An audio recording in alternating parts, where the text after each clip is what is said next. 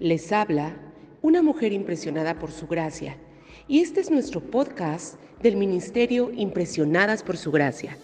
Estás escuchando Mujeres de la Biblia, un devocional sobre mujeres en las Escrituras.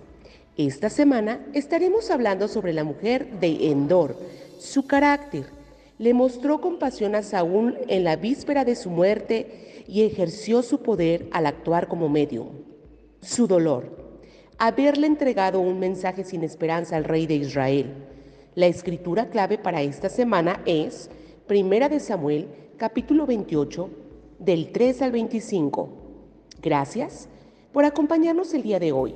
Nuestra oración es que el Dios de nuestro Señor Jesucristo, el Padre Glorioso, te dé el espíritu de sabiduría y de revelación para que lo conozcas mejor y que asimismo sean iluminados los ojos de tu corazón para que sepas a qué esperanza Él te ha llamado.